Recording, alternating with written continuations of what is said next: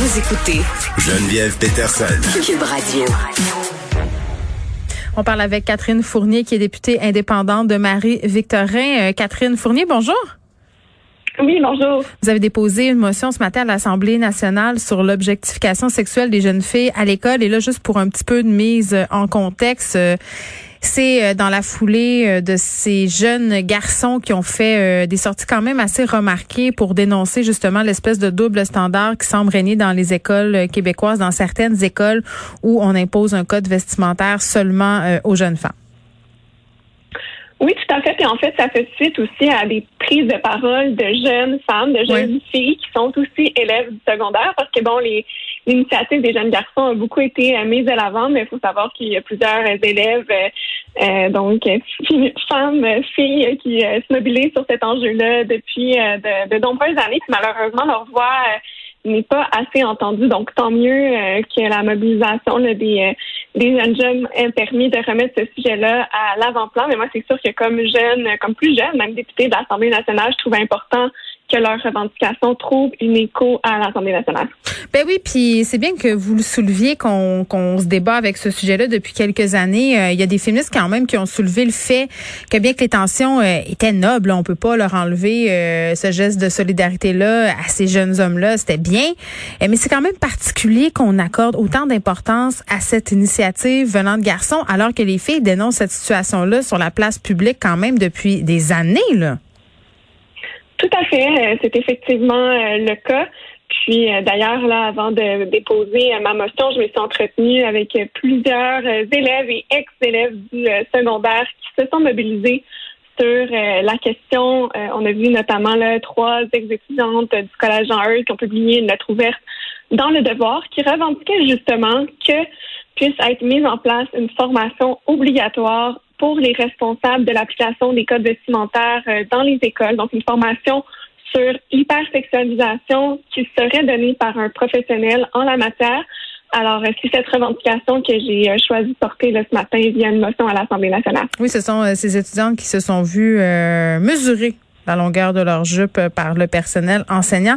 Et moi, ça me fait capoter, euh, Madame Fournier, cette histoire-là en général. moi, je l'ai vécu ça au secondaire euh, et au primaire. On avait des costumes, là, pas au secondaire, mais au primaire. Mais me faire mesurer la longueur de la jupe, ça m'est arrivé à plusieurs reprises. Des commentaires sur l'habillement et ces commentaires-là, quand même, puis vous le soulignez dans la motion, peuvent avoir des conséquences directes sur l'estime de soi des filles qui sont littéralement pointées du doigt, souvent devant leurs camarades.